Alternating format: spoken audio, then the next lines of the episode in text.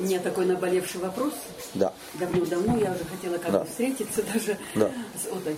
Эм, Вот сейчас идет как раз э, разговор о том, о апостолах, да, Библия э, и пророчица Елена Уайт. Да. Хочется коснуться. Мы проходим сейчас Деяния апостолов, э, но не по Библии, а только по пророчеству, там это пророчество, дух пророчества Елену Уайт, что она пишет, и только-только по этим трудам. В вашем кругу. Да, Где-то там. да, ну, наша группа. Я не соглашаюсь. Я сомневаюсь, как без Библии, ну, читая это, я считаю это слово, оно для меня пустое, оно не имеет жизни, оно не, никакой радости, я ничего. Это просто жеванное, жеванное. Простите меня, я готова, принимаю себе от Елены Уайт, а Библия у меня лежит в стороне. Тут надо потрудиться, тут надо же поработать, тут надо, чтобы вот именно просить Духа Святого, чтобы Он помог нам разъяснить, объяснить через Библию, как без Библии можно. Я, я привожу, ну, у меня, правда, я сразу надо, конечно, спокойнее всегда, но, конечно же, было чуть ли не до спора. Вот я хотела поделиться, и вот как вы считаете, как вот это можно, вот читать Елену Лайт, и вот это дух пророчества, и все, а Библия в стороне. Я прихожу с Библией всегда, и раскрываю Библию свою, я не, апостол, я их дома, ну, как бы, читаю там. читаю, да, и вникаю, прошу, чтобы Дух Святой мне открыл, потому что Дух Святой, Он работает, просим Его, Он оставляет на всякую истину, и я только с Духом Святым, с Иисусом имею вот эти общения, и имею, насколько можно, Он мне открывает. И у меня это такая печаль, печаль за Господа, за моего Господа Иисуса Христа, что Слово лежит в стороне, простите, якобы, это не сплетни, конечно же, меня давно уже, я домой прихожу и Уже сплетни тогда закончились, когда имена не называются. То есть это вы факт констатируете все. Вы же имена не назвали. Вот смотрите, прежде всего, прежде всего, одна важная вещь. В нашей церкви у многим людям непонятно, что такое дух пророческий. Дух пророческий – это не личность. Вендель, Максим или еще кто-нибудь. Дух пророческий получает церковь. То есть и Маша, и Саша, и Витя, и Слава, все. Почему? Потому что мы только тогда можем быть едины. Мы только тогда можем понимать и Слово Божие, и друг друга, если у нас есть единый дух. А этот дух дает каждому счастливенько, счастливенько, Лена. А этот дух дает Господь. Первое послание Коринфянам, глава 12. Да, да, да, Что он да. дает? Дары. И как дает? Как ему угодно. А, да, как ему? Как ему угодно. То есть он мне не дает то, чего я хочу, и вам, чего вы хотите, а что он находит нужно. Как. То есть в образе, который тот же апостол Павел несколько позже в этой 12 главе употребляет, говоря, означает, что Дух Святой одного делает глазом церкви, другого ухом церкви, третьего ногой, рукой, мозгами, устами и так далее. Вот глаз может обижаться на кого-то, что его клетки когда-то до эмбрионального состояния стали развиваться в глаз. Но это же было бы глупо. Правильно же? Это ужасно. А вот в церкви у нас такое происходит. Я не пастор. Ну не дал тебе Дух Святой этого. Или я там не, не, не, не духовный какой-то лидер, там или еще что-нибудь. Ну не дал Дух Святой. На кого тебе обижаться? Кому-то и копчиком надо быть в организме. Да. Как ни Вот именно. Ты хотел сказать мягким местом. Не было выслушано, не было. То есть дары различны, а Господь один и тот же, другими словами. Члены тела различны, глаз, ухо, нос, руки, голова, Все но- важны. и так. Все важны. А кто их создал? Один Господь. Обижаются руки на ноги, а ноги на уши, а уши на глаза в теле? Нет, и у меня нет. Иначе б мы жить не могли. Только голова обижает. Была бы постоянная забастовка. Не на другой, на другую голову. Печень бы сказала, пошли, пошли, вы, все, в- пошли вы все в баню, да, потому что я не желудок. Да.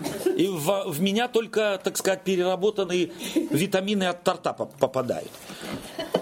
мы бы не могли функционировать. А вот в церкви у нас каждый мозги. И чем меньше их, извиняюсь, простите, что я так скажу в узком кругу, тем люди думают, у них больше их. Это наша проблема. Да. И поэтому дух пророческий дается церкви. Дух пророческий это не книжка или не совокупность книжек. А дух пророческий – это дух, церковь, ведущий друг к другу, к объединению.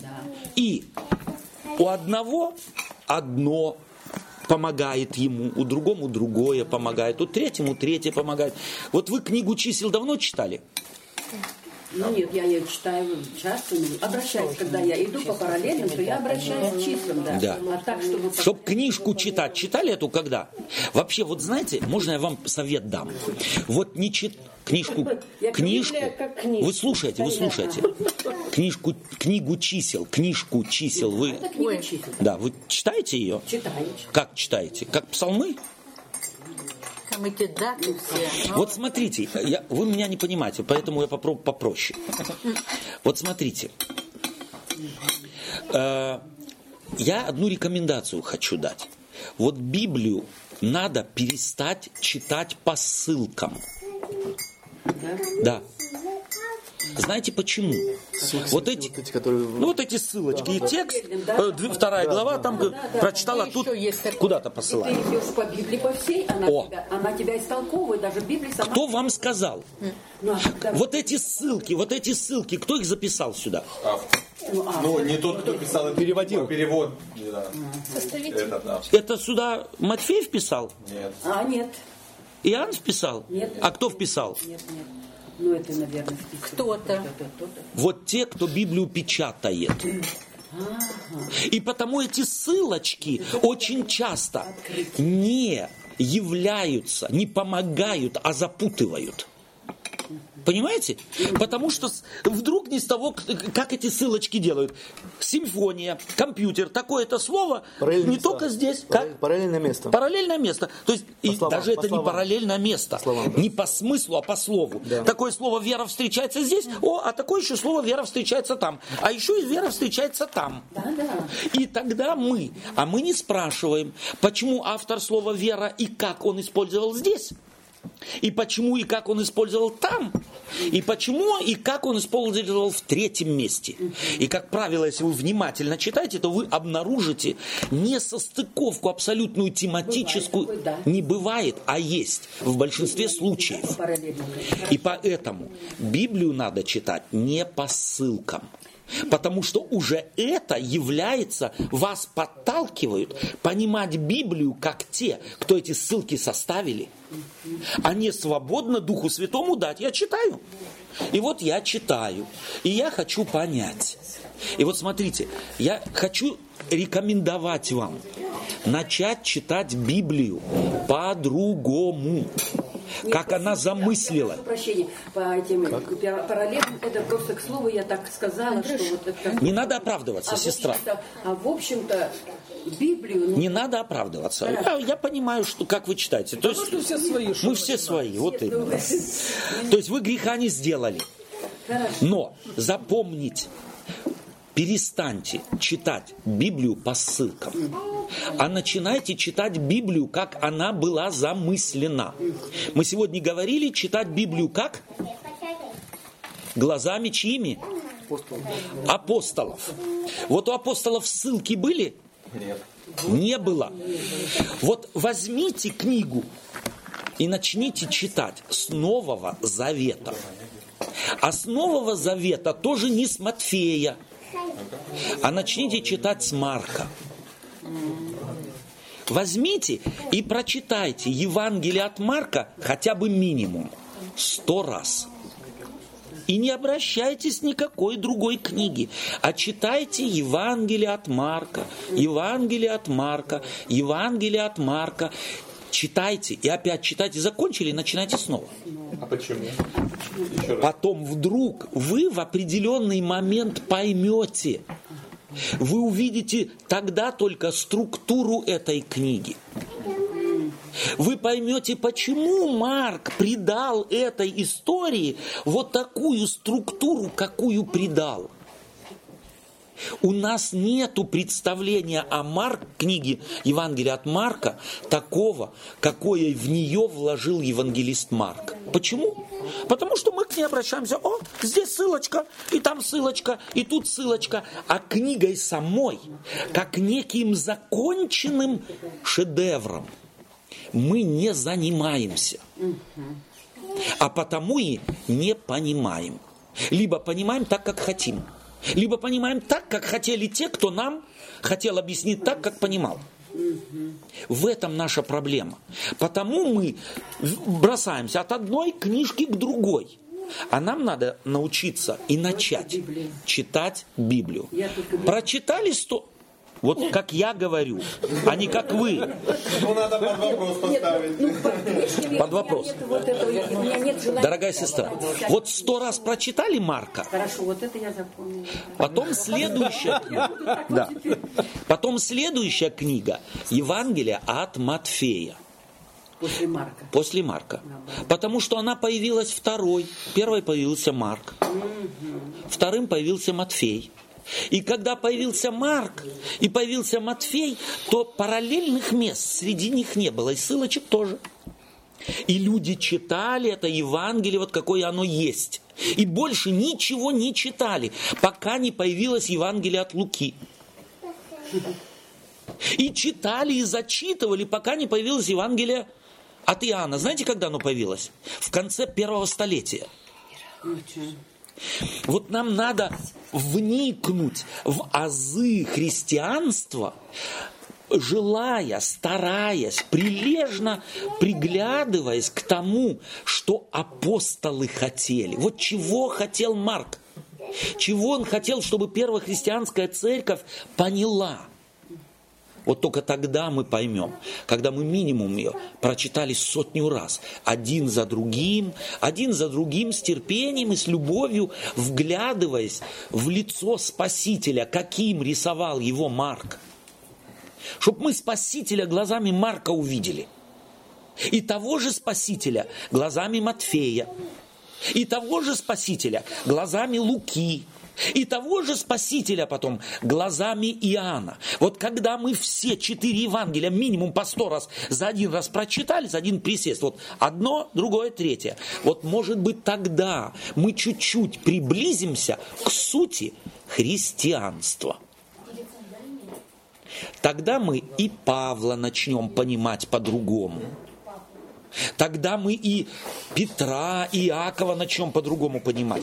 Тогда у нас начнет просвет, про... свет в голове появиться. А так у нас только тьма.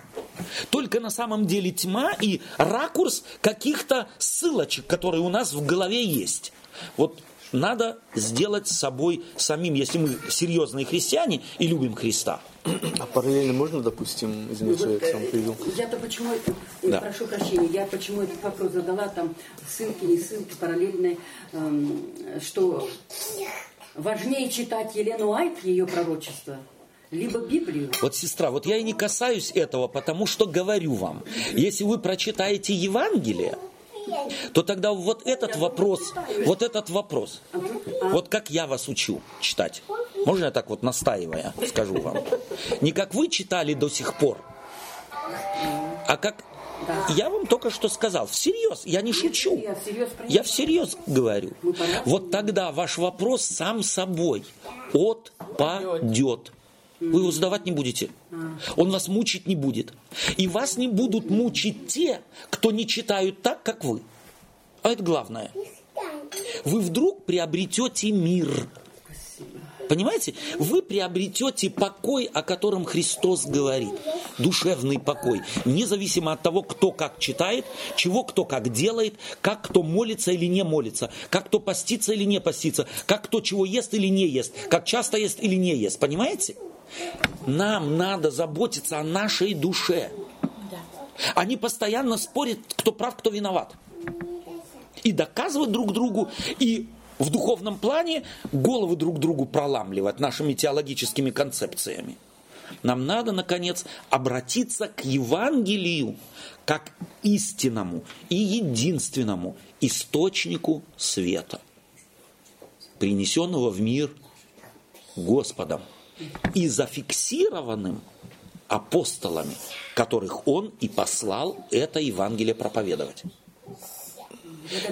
Да.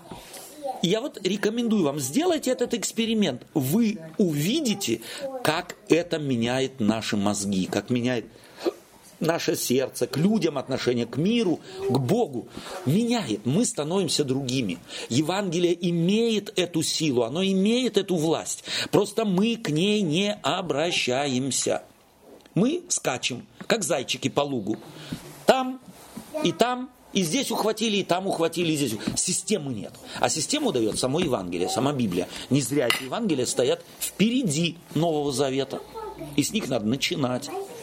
Мы когда-то нам э, их рассказали, мама с папой и дедушка с бабушкой, когда мы в детстве в школу, э, в церковь ходили. И у нас эти истории в голове, мы думаем, Библию мы знаем. Вот мой опыт таков. Если ко мне приходят люди и говорят, мы хотим креститься, я их спрашиваю э, о их биографии. И они говорят, вот, мой папа был проповедник, мой дедушка, и э, мой старший брат сейчас пастор. Вот я знаю, что эти как раз люди ничего не знают но думают, что знают. И с ними как раз гораздо сложнее. Почему? Потому что их поверхностное представление о христианстве они в своей голове уложили как законченное.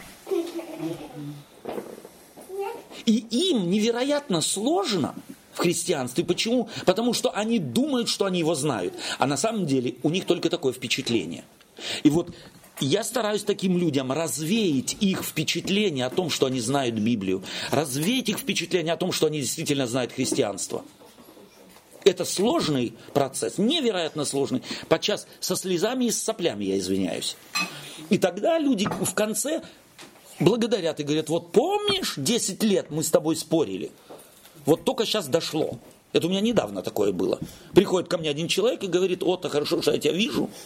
Вот можно я тебе историю расскажу. Вот помнишь 10 лет тому назад? Помню. До меня только вот дошло, я так счастлив. Вот я говорю, тогда стоило нам 10 лет тому назад начинать сложный процесс. Но мы говорим о том, какой фундамент должен быть положен у меня. Вот я убежден в том, или это мое убеждение, разочар... если я, меня разочарует кто-то в нем, я очень буду благодарен, что большинство людей действительного, солидного, библейского, евангельского фундамента нету. Есть камушки там и здесь кем-то брошенные. А солидного фундамента. Вот Иисус Христос рассказывает притчу о камне, на который, если ты упадешь и разобьешься, то спасен будешь. А если не сделаешь, то этот камень на тебя упадет и раздавит. То есть от своих клише, от своих этих всего. Да. Нет, другое. Okay. Другое. Иисус Христос не говорит, что фундамент состоит из многих маленьких отдельных камушков. А он стоит, состоит из одного огромного камня. Камни, камень же тот был кто? О! И чтобы я этот камень, Христос, у меня стал фундаментом, я с ним должен познакомиться, а не тематически носиться по Библии. Мы выясняем, кто его знает, какие вопросы, а Христа не знаем. А потому очень часто и ищем ответы не на те вопросы, на которые искать надо бы ответ. Поэтому из-за инакомыслия готовы убить друга. Естественно, естественно. А вот если бы знали Христа, то есть у нас фундамент бы был положен, и нет другого основания, кроме одного уже положенного. Кто это? Иисус. Или что это? Это Иисус Христос. Это личность, а не, не догмы, сложенные, э, так сказать, из тем различных. Вот тогда, когда этот фундамент есть, то тогда на нем, на почве этого, тогда вырастают и цветы догм. Но это тогда цветы, а не колючки. Понимаешь? Тогда это добрые плоды, а не палки. Вот о чем идет речь.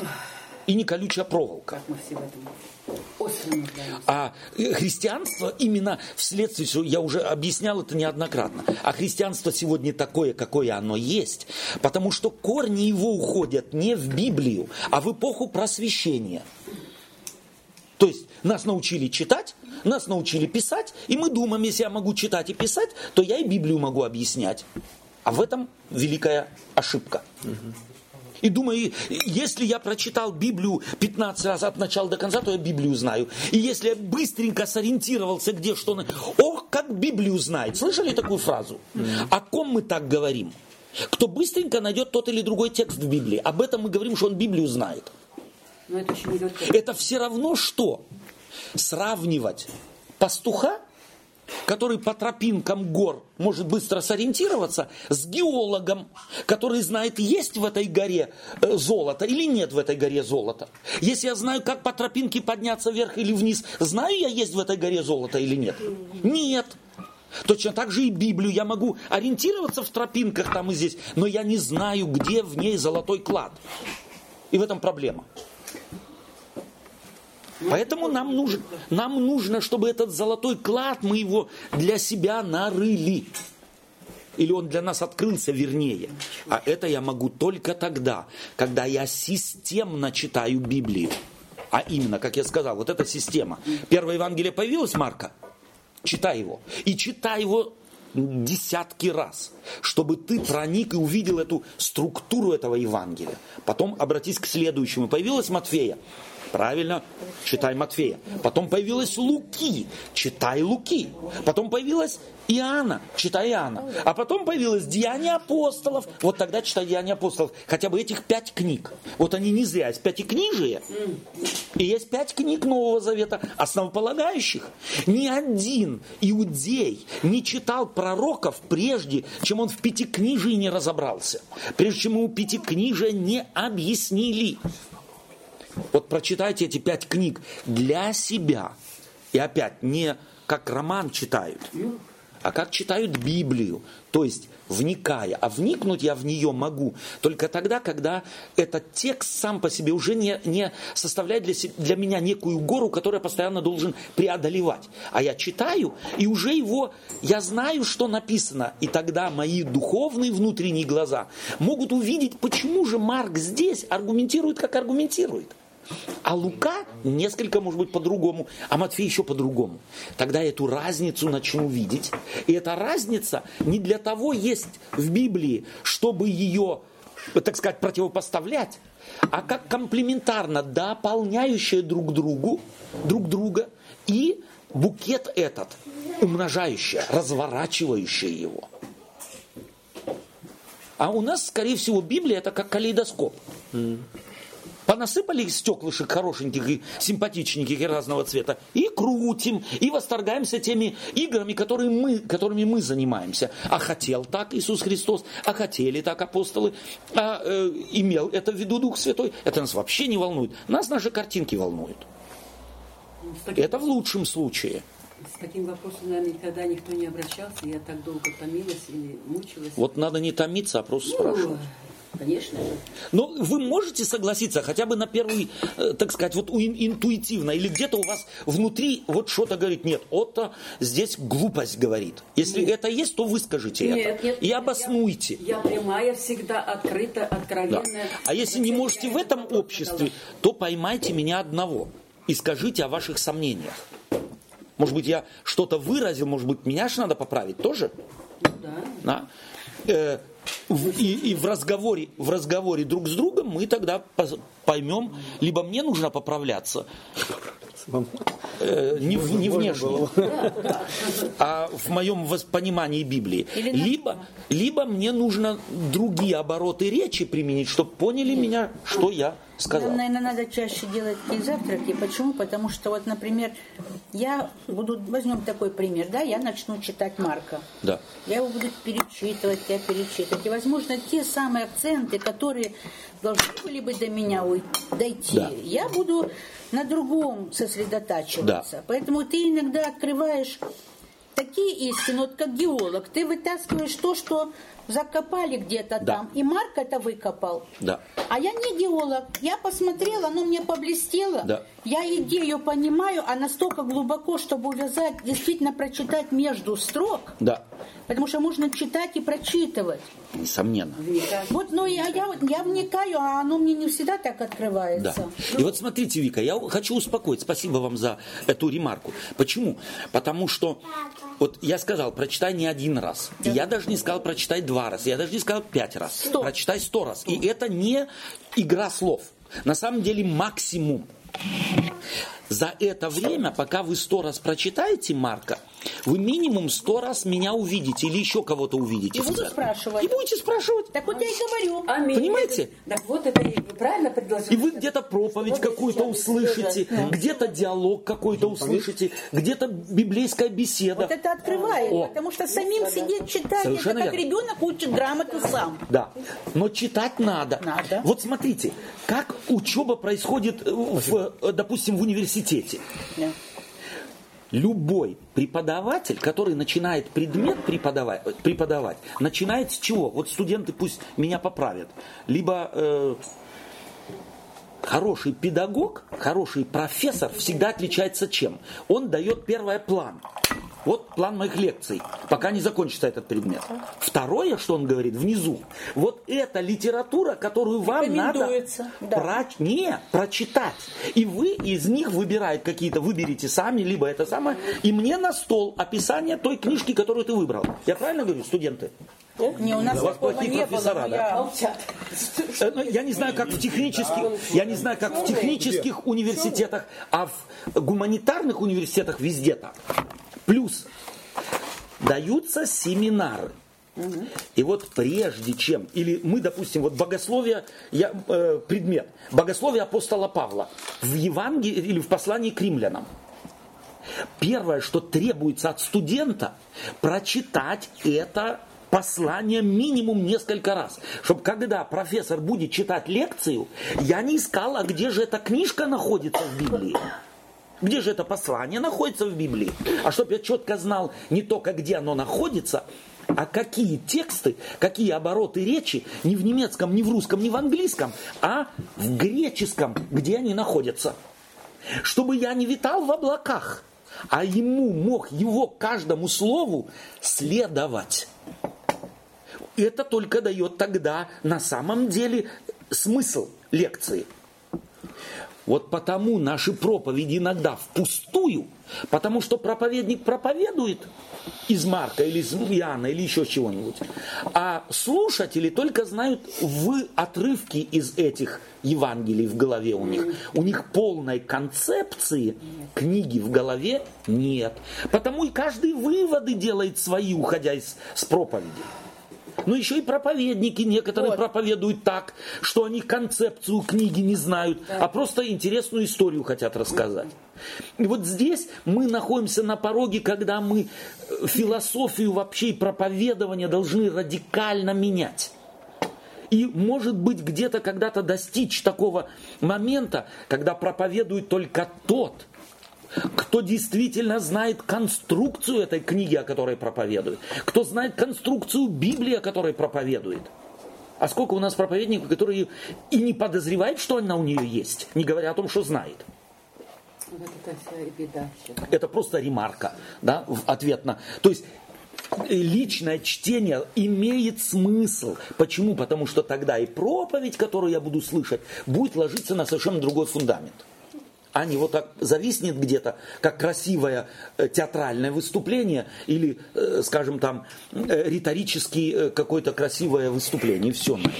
Да? Оно тогда ножками своими опускается в библейский текст, и я знаю, о чем идет речь.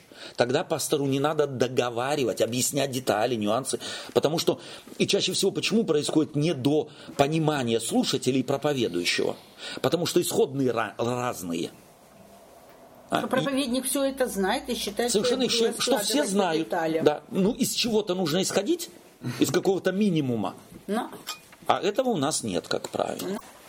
Благодарность. Спасибо вам за хороший вопрос. Он очень важный вопрос, его редко задают, а мне навязываться с ним не хочется.